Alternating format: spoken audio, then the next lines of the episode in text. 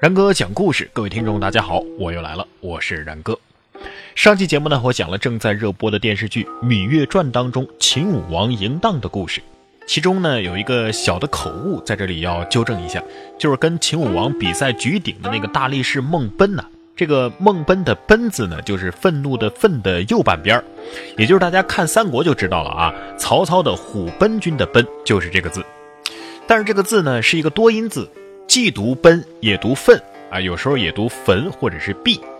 上一期我在读这个孟奔的名字的时候呢，一直读的是虎奔的奔，但是有一次啊不小心把它读成了愤。虽然说这个字也有愤这个读音啊，但是一个名字是不应该出现两种读音的，所以在这里呢要给大家说清楚。另外呢，有听众给我留言说呀，淫荡的名字不应该叫淫荡，应该叫赵荡。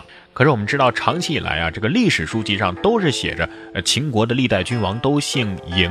那么，为什么有秦国国君姓赵这种说法呢？哎，这种说法究竟对不对啊？咱们看这个司马迁的《史记》啊，是详细的记载了秦国祖先的族谱的。在这个尧舜禹的舜的时代啊，秦国的祖先被赐姓为嬴。而且后来形成了很多的分支，其中主干的这一支啊，在商朝纣王时期，有一个叫飞廉的，是商纣王的臣子。飞廉有两个儿子，长子叫兀来，次子叫季胜。季胜的后代造父，后来为这个周穆王驾驭战车有功，被封在了赵城，所以以地名为氏。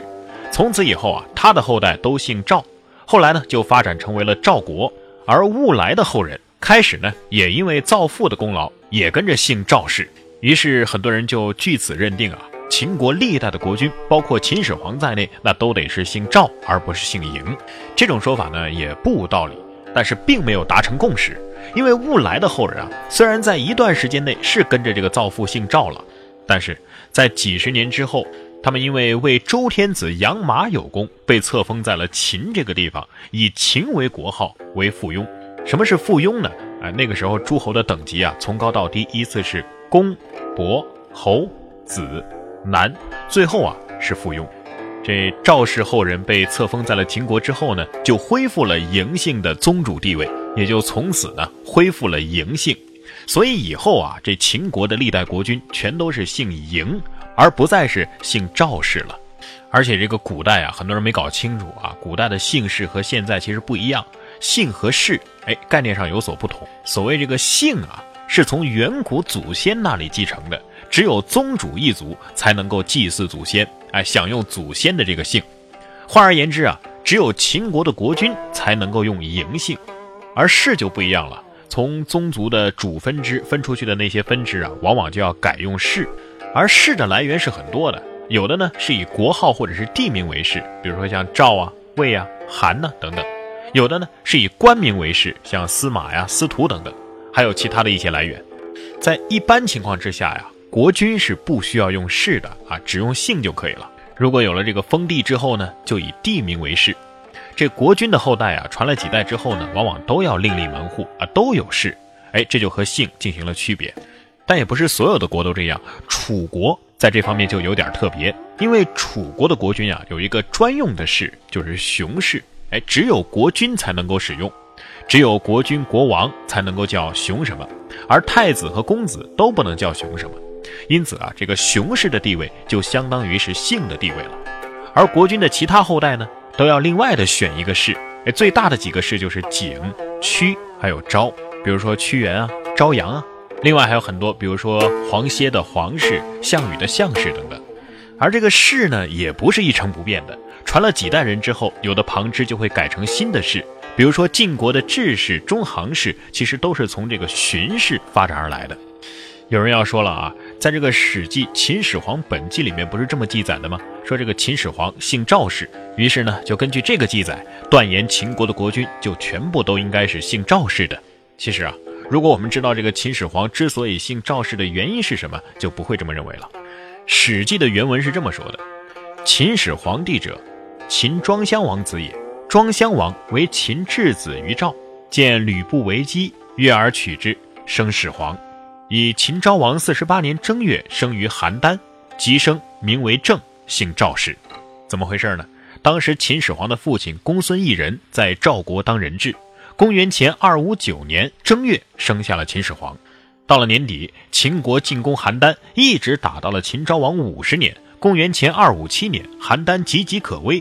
这时候呢，赵国就想要杀死人质一人了。吕不韦和一人设计逃走，只留下了两岁的秦始皇和母亲赵姬。